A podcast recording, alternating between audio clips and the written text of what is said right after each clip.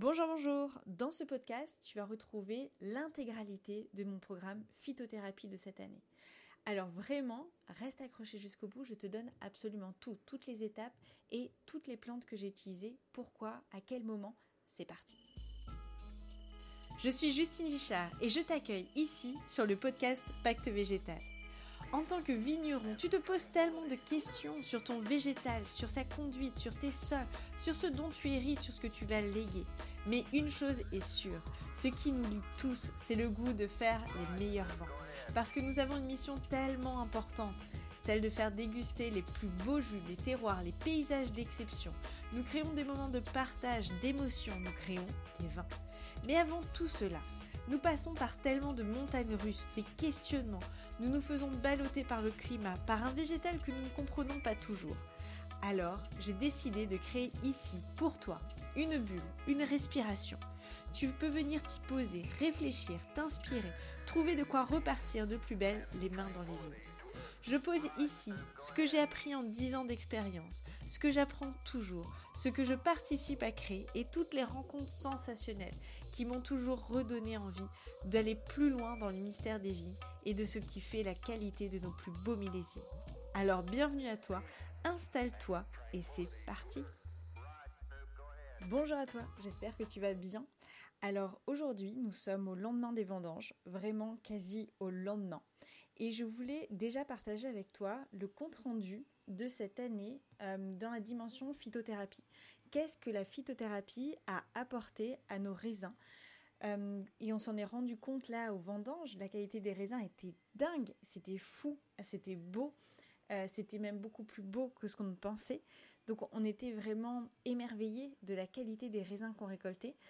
C'était encore plus beau que ce qu'on avait vu sur pied. Et là, lorsque c'était cueilli un à un, mis dans les seaux, mis dans les mis dans le pressoir, il y avait une tenue du raisin, il y avait vraiment quelque chose d'extraordinaire. Et euh, je vais partager avec toi le, le, commentaire que m'a fait Barthélémy. Il me dit Ok, on a une belle récolte. C'est des choses que. c'est Ce genre de récolte, je l'ai déjà fait. Mais là, je ne sais pas comment et vraiment je ne sais pas comment tu as réussi avec la phytothérapie, mais c'est encore mieux.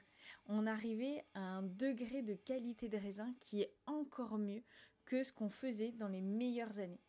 Alors c'est un, magnifique compliment, vraiment, merci beaucoup. Enfin j'étais hyper étonnée et, vraiment ravie qu'il ait cette constatation, qu'il ait ce retour avec toutes les vendanges qu'il a derrière lui et toutes les, les modalités qu'il a mis en place.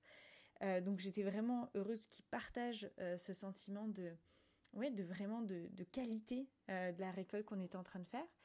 Et puis, ça m'a redonné, enfin, ça m'a continué à donner cette incitation à aller toujours voir ce qui se passe du côté des plantes, à aller recreuser, à aller réexpérimenter, à vous redonner encore plus de contenu, plus d'informations sur ce que les plantes travaillent, ce sur quoi est-ce qu'elles peuvent nous apporter, ce qu'elles donnent aux vignes, ce qu'elles donnent aux raisins, et euh, bah, la meilleure façon pour ça, c'est déjà de commencer par un débrief de qu'est-ce qui s'est passé cette année pour qu'on en arrive à ce résultat-là.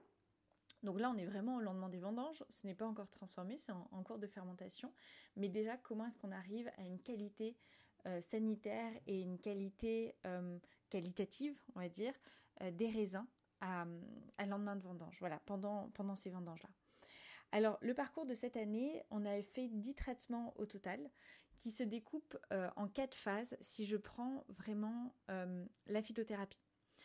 Donc, il y a quatre phrases. La première phase, je vais vous donner, je vais vraiment euh, te donner chaque phase une à une et puis les plantes que j'ai utilisées et dans quelle intention je les ai utilisées. Donc la première étape, c'était soutenir la photosynthèse. Si tu débarques au pacte végétal, tu vas vite comprendre que la photosynthèse, on ne rigole pas avec ça. C'est un élément clé, c'est pour moi quelque chose qui a été complètement sous-estimé dans le soutien santé de la plante. Euh, parce que c'est la création de l'énergie. C'est comme ça que la plante va créer un maximum d'énergie qu'elle va pouvoir réallouer euh, selon les besoins de euh, la saison, selon un besoin pour répondre à un coup de froid, selon un besoin pour répondre à, une pousse racinaire, à une boost racinaire. Souviens-toi que les exudats racinaires viennent de la photosynthèse.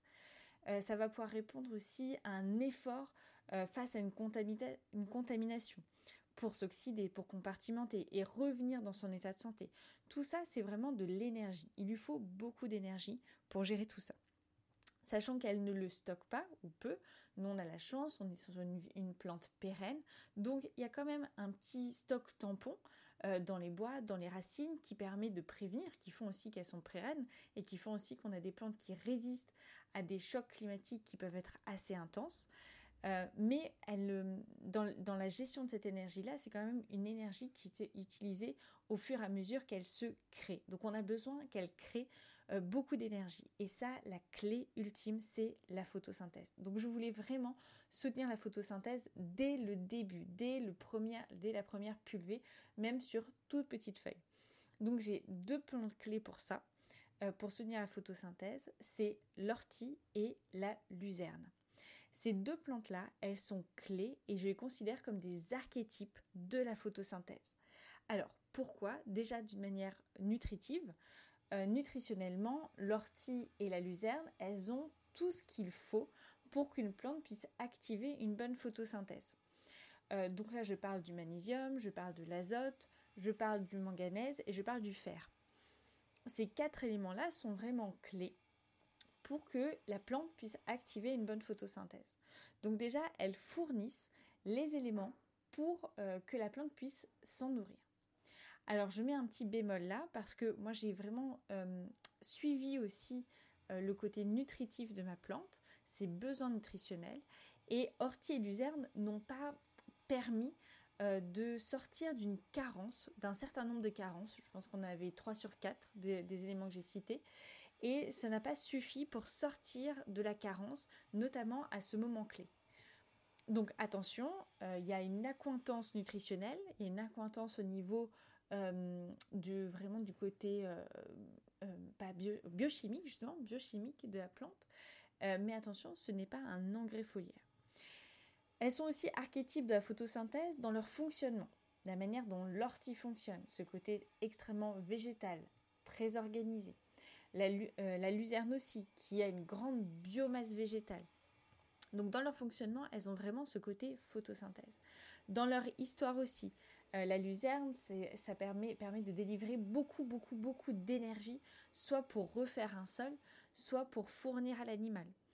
Euh, après aussi, dans leur contexte éco-sociologique, elles vivent avec d'autres plantes en leur permettant, permettant à d'autres plantes de pouvoir pousser, derrière grâce aux éléments qu'elles apportent, grâce à ce boost photosynthétique.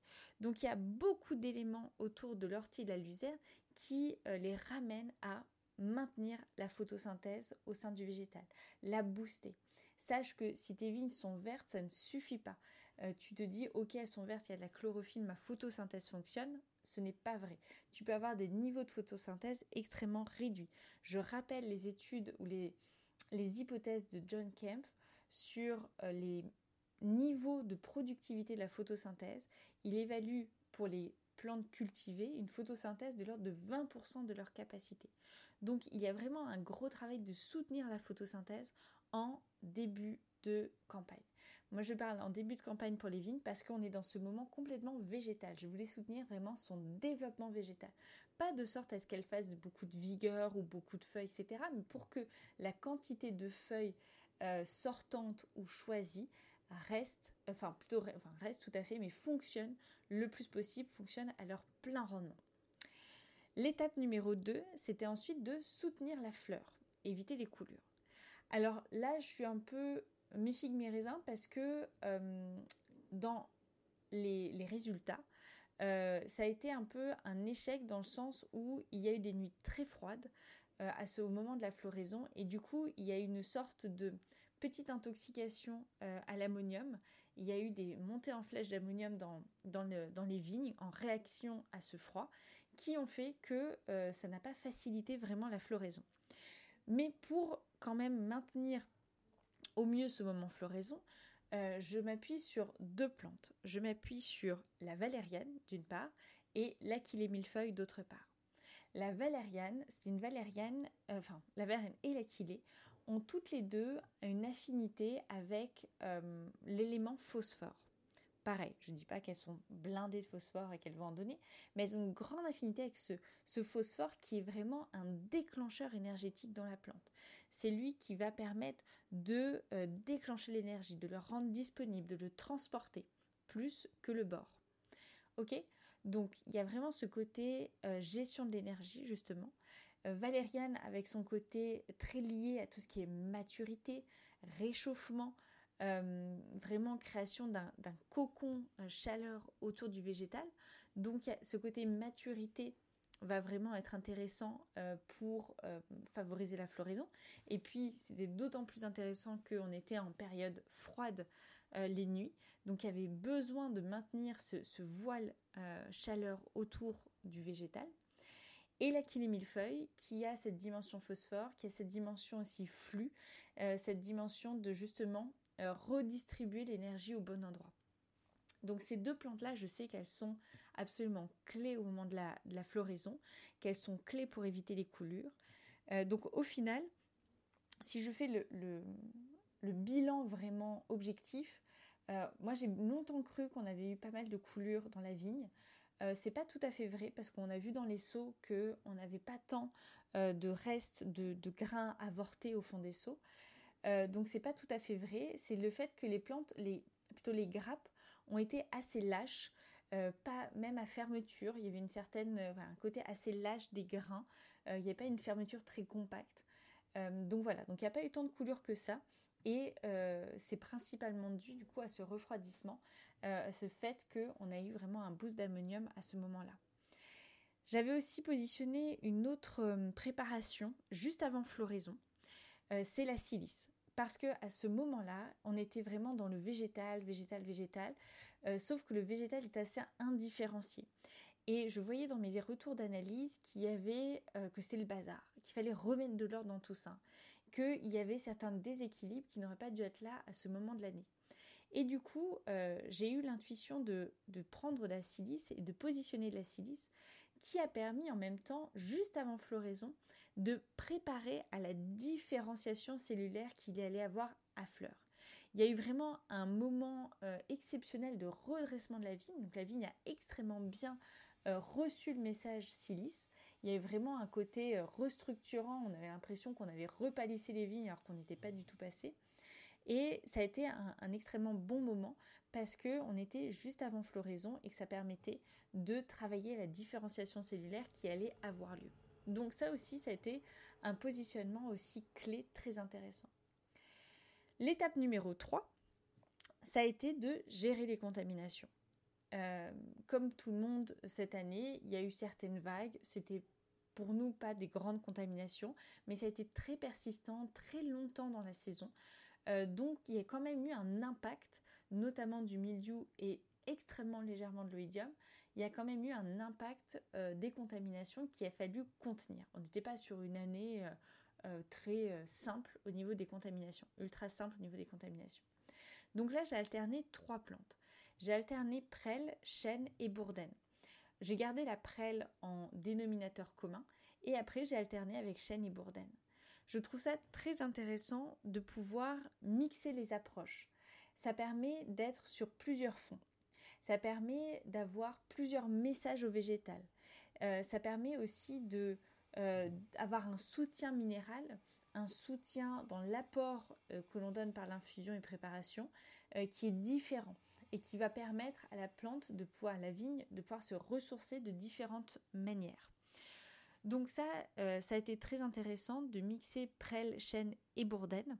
Donc je rappelle que la prêle est connue parce qu'elle justement elle contient beaucoup de silice avec un effet mécanique à la surface des feuilles qui permet d'avoir un assèchement temporaire euh, qui limite la contamination, qui va donner, euh, qui va amoindrir l'accès des champignons, l'accès des, euh, des algues euh, à des ressources euh, en nutriments. Et puis elle va changer le microclimat en le rendant aussi défavorable. Au niveau de la, du chêne, on est exactement pareil. Le chêne, on a un aspect très rigidifiant parce que dans le chêne, on a un apport lié au calcium, au tanin, qui, a, qui a aussi un effet mécanique sur la feuille en la rendant rigide, en asséchant. Donc là, il faut être assez attentif avec euh, le chêne parce qu'on fait un apport de calcium. Donc si vous avez déjà euh, un terrain à tendance euh, chlorosphérique, faites attention parce que vous pouvez accentuer complètement cette dimension-là si vous êtes en période de contamination, mais dans des saisons assez sèches. Ensuite, la bourdaine, qui a une action euh, qui stimule une action toxique envers le milieu.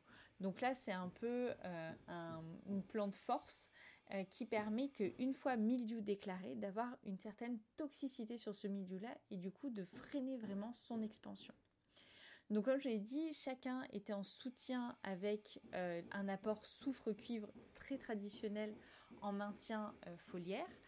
Euh, ça nous a permis de maintenir des doses de cuivre et de soufre extrêmement euh, là, je pourrais en parler dans une autre. J'ai pas repris ces chiffres exactement, mais c'est très intéressant parce que en analyse foliaire, on a des doses de cuivre finaux sur les feuilles qui sont extrêmement euh, très raisonnables. Donc, on a vraiment tenu à environ 2,5 kg de cuivre pour toute la saison. Euh, et, en plus avec un retour sur foliaire qui n'est pas extravagant, donc qui a permis de limiter l'effet du cuivre sur le foliaire et sur l'environnement. Donc ça, c'était vraiment gérer les contaminations des plantes clés pour limiter tout ce qui est mildiou et tout ce qui est oïdium. Alors comme là, on est, d'ailleurs, qui est plus pour limiter mildiou, n'est-ce pas? Parce que si c'était plus pour oïdium, j'aurais pu ajouter euh, tout ce qui est décoction, euh, macération d'ail qui a cette dimension beaucoup plus soufrée, qui aurait beaucoup plus été cohérente si j'avais eu un développement oïdium, oïdium pardon, plus avancé. Mais ce n'était pas le cas. Étape numéro 4, euh, ça a été de soigner de la grêle. Donc il y a eu un épisode de grêle tardif en juillet et du coup on a choisi de soigner, de passer soigner cet épisode grêle dans les 48 heures après. Donc je pense qu'on aurait pu essayer d'être plus réactif, ce qui est assez difficile, mais en étant plus réactif, peut-être qu'il y aurait encore un impact plus intéressant. Mais euh, comme je l'avais partagé précédemment, ce traitement-là, c'était, on en est arrivé au dixième, c'était le dernier qu'on a fait. Euh, pour moi, ça a été le plus agréable à passer. Pour moi, il avait vraiment un sens, il avait une dimension de soutien, il avait une dimension de soin, vraiment de soin au végétal. Et peu importe que ça se voit plus euh, que sur la vigne du voisin qui n'est pas forcément passée. Il y a vraiment eu une relation végétale qui était extrêmement forte et pour moi qui s'est ressentie après dans euh, la manière dont les vignes se sont comportées en fin de saison. Donc pour soigner de la grêle, on est passé sur des traitements vraiment extrêmement soins, c'est-à-dire arnica, c'est-à-dire fleur de bac rescue et consoude. Donc l'arnica, on est vraiment sur du choc, sur de euh, sur de la vigne qui a été euh, traumatisée avec euh, un besoin de cicatrisation. Donc là, on est sur un soutien de la cicatrisation. Tout ce qui est fleur de bac rescue, pareil, on est de l'ordre du choc, on est de l'ordre du soutien pour que la vigne puisse se remettre et puisse de nouveau fonctionner convenablement.